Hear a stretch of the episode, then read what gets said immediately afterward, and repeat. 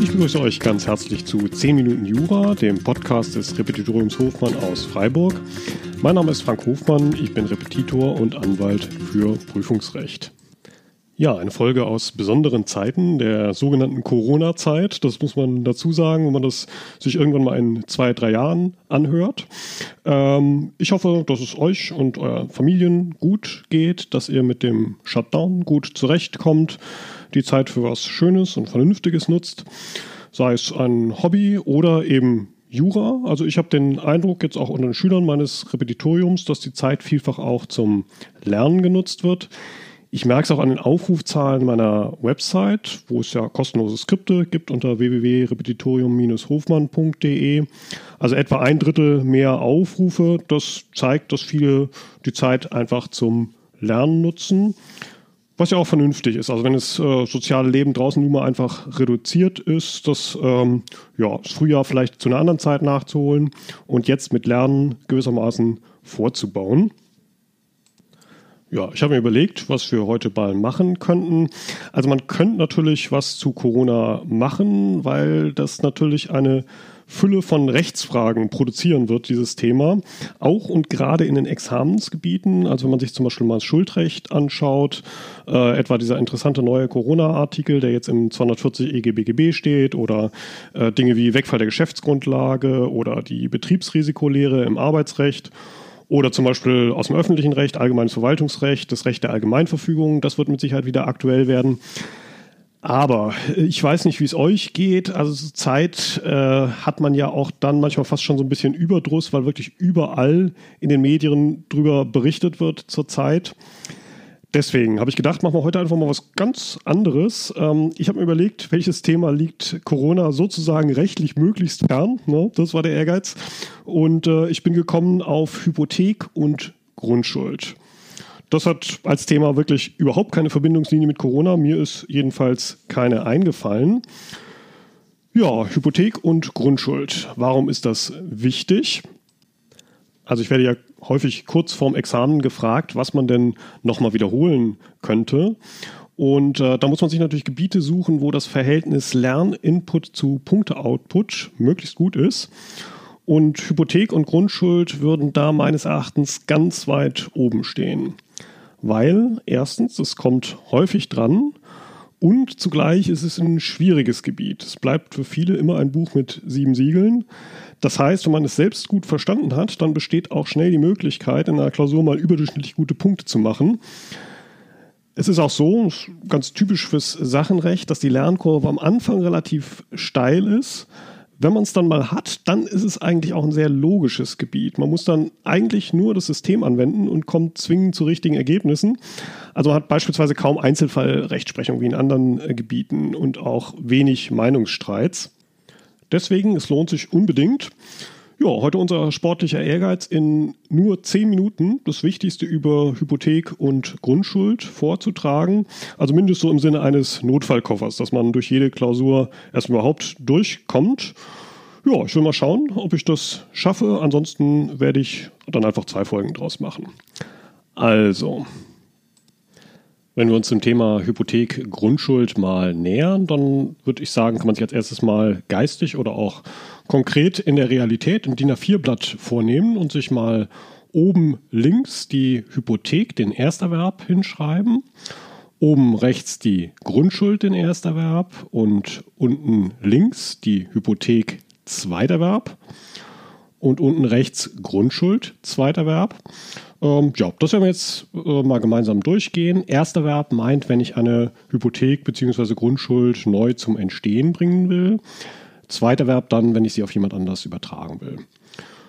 Ja, dann schauen wir uns mal zuerst links oben den Ersterwerb der Hypothek an. Das sind insgesamt sechs Voraussetzungen. Das hört sich jetzt schlimmer an, als es ist, weil die ersten vier Voraussetzungen, das sind eigentlich die klassischen Voraussetzungen, die wir im Immobiliarsachenrecht immer haben, nämlich erstens die Einigung 873, wobei man in dem Fall noch 1113 für die Hypothek dazu schreiben könnte.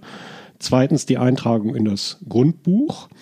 Drittens diese sachenrechtliche Besonderheit, dass äh, die ursprüngliche Einigung noch fortbestehen muss zum Zeitpunkt der Eintragung, also einig sein bei Eintragung.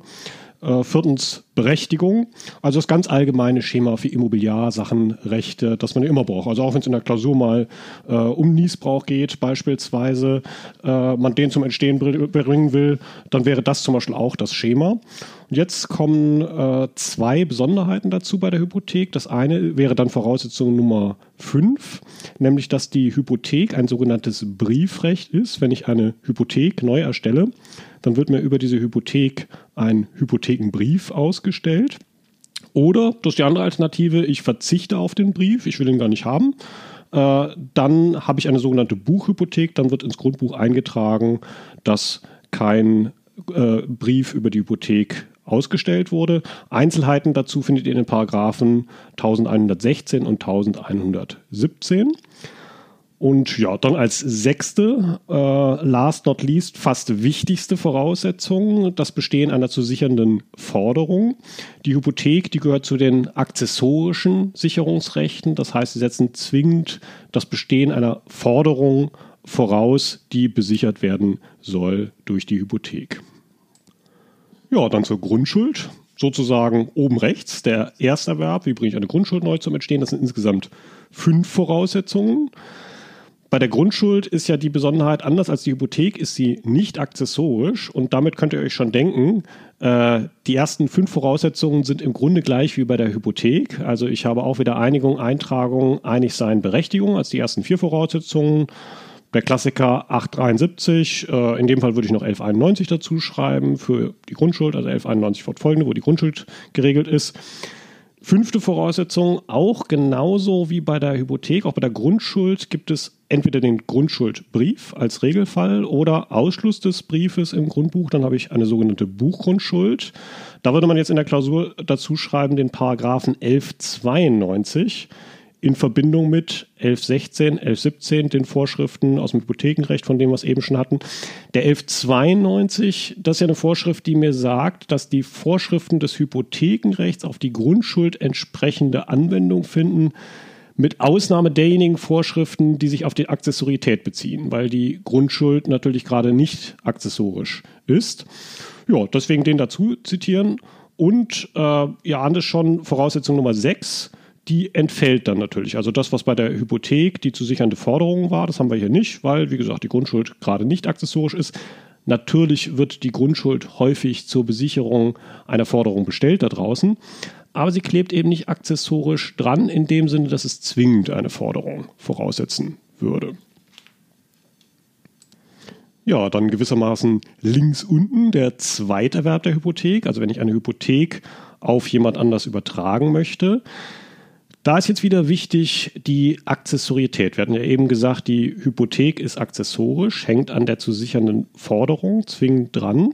Und das bedeutet jetzt hier für die Übertragung einer Hypothek logischerweise, ich muss die zugrunde liegende Forderung abtreten nach 398. Dann geht die Hypothek automatisch mit als accessorisches Sicherungsrecht. Wichtig noch bei der Abtretung der Forderung, das muss in der Form des Paragraphen 1154 geschehen, also schriftlich plus Briefübergabe. Normalerweise kann ich eine Forderung ja auch formfrei abtreten. Sobald es sich aber um eine hypothekenbesicherte Forderung handelt, bedarf es eben der Form des 1154. Wichtig sich zu merken, 1154 ist eine Formvorschrift, die sich damit schon auf die Abtretung der Forderung bezieht. Steht also ganz streng genommen im Hypothekenrecht falsch. Wäre besser vom Gesetzgeber gewesen, wenn er so eine Art Paragraph 398a draus gemacht hätte. Ähm, genau, wichtig, sich das zu merken für Klausuren. Äh, ich brauche also die Abtretung der Forderung 398 in der Form des 1154 und die Hypothek zieht als accessorisches Recht dann automatisch mit. Das steht sowohl in dem Paragraphen 401 drin, als auch dann nochmal im 1153. Ja, muss dem Gesetzgeber also wirklich wichtig gewesen sein. Hat er zweimal aufgeschrieben. Dann rechts unten Zweiterwerb der Grundschuld. Jetzt könnte man ja auf die Idee kommen, soll man es da genauso machen wie bei der Hypothek, also zu sichernde Forderungen abtreten, Grundschuld zieht mit. Aber das geht ja gerade nicht, weil wir hatten ja gesagt, die Grundschuld ist nicht accessorisch. Das ist der entscheidende Unterschied zur Hypothek.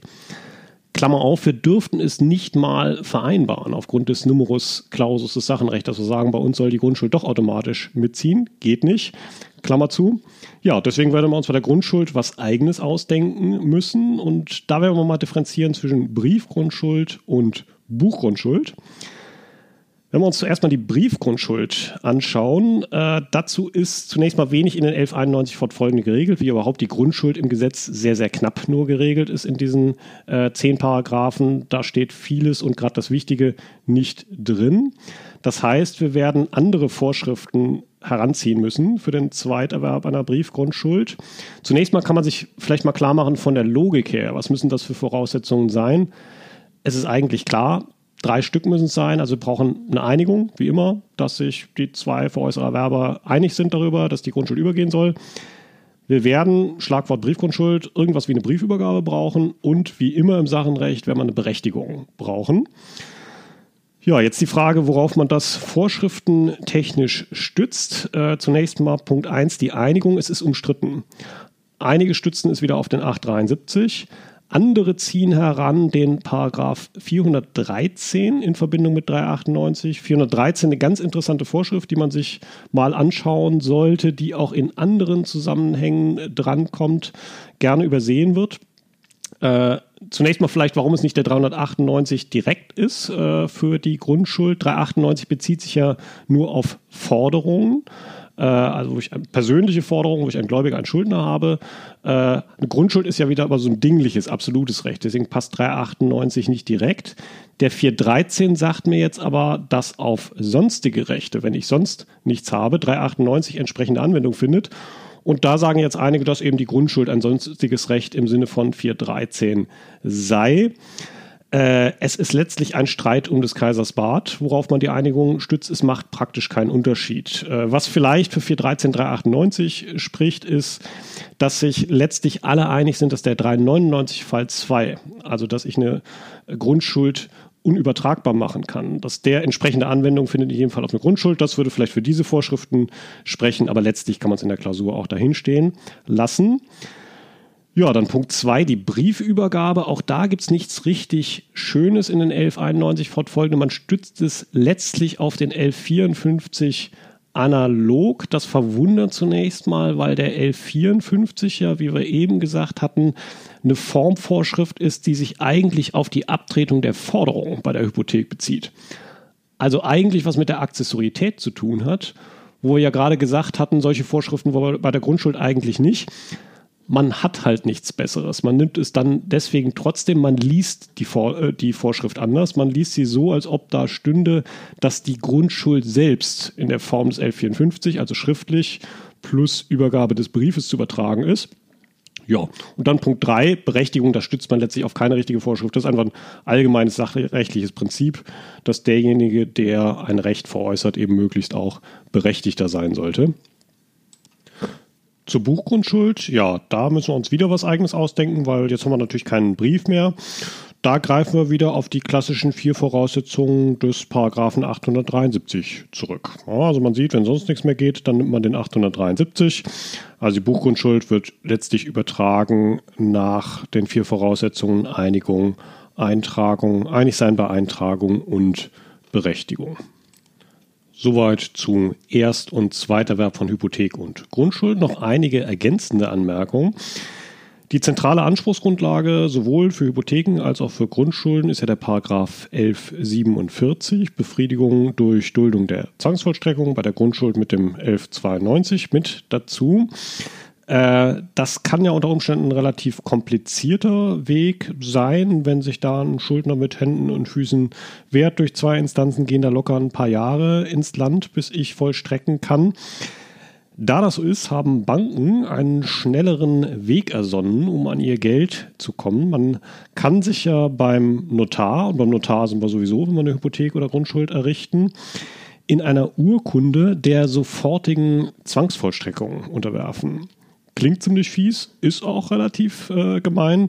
Die entscheidende Vorschrift dafür ist der Paragraph 794 Absatz 1 Nummer 5 ZPO.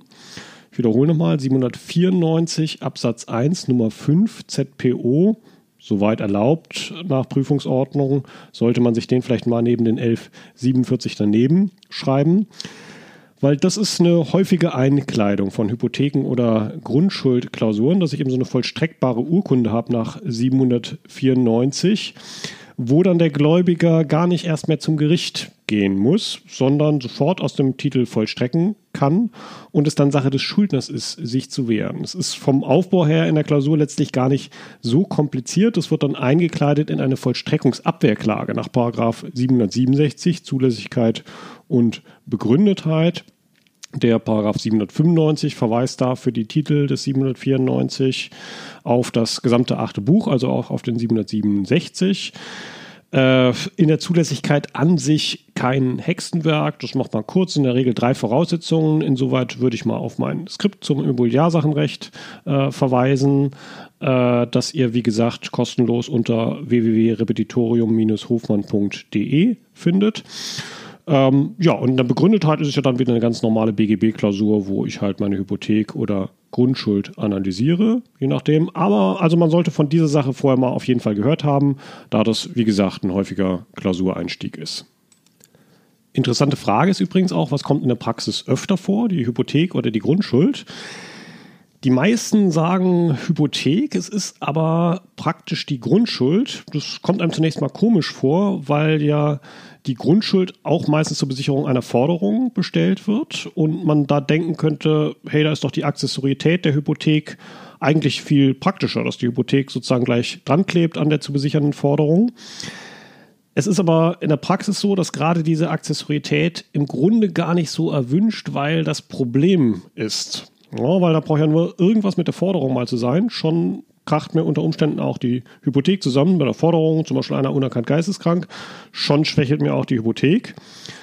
Wohingegen bei der Grundschuld, da kann ich mich ganz entspannt zurücklehnen. Wenn da einer bei der Forderung unerkannt geisteskrank war, dann besichert mir die Grundschuld eben den Bereicherungsanspruch. Ich sage nicht, dass das zwangsläufig bei der Hypothek nicht geht, dass da nichts zu machen ist, aber es ist eben so vom, vom Prinzip her. Es ist einfacher bei der Grundschuld, diese komplette Unabhängigkeit von der Forderung.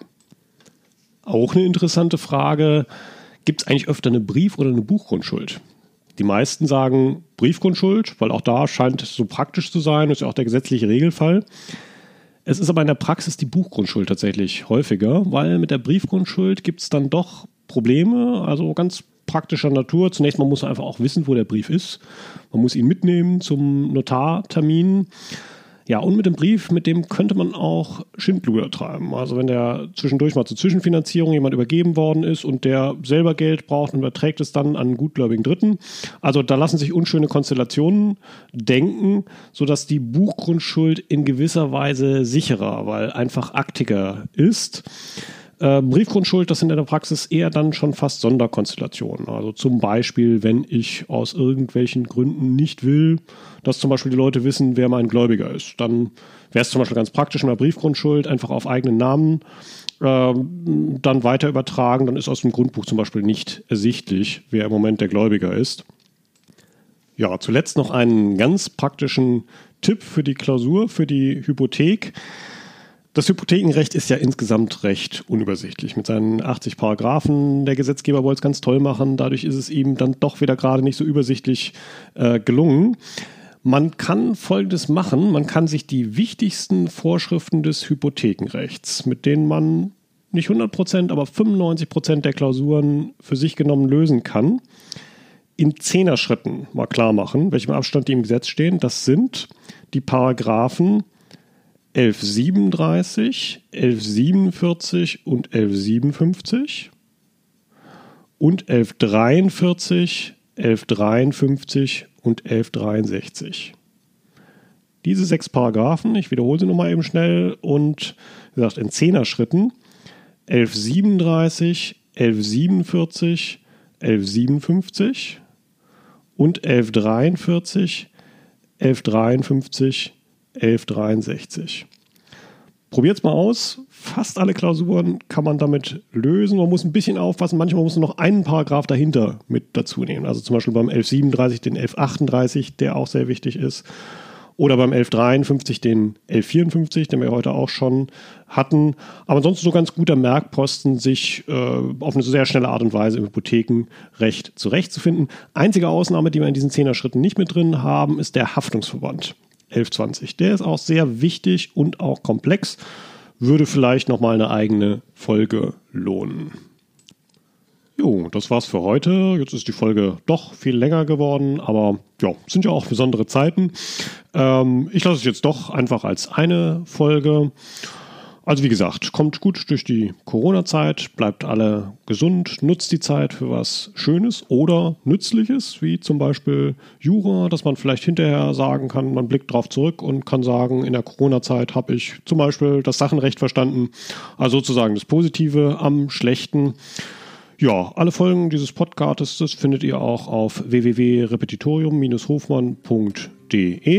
Es würde mich freuen, wenn ihr dem Podcast weiterhin folgt. Macht's gut, viel Erfolg in euren Klausuren und tschüss.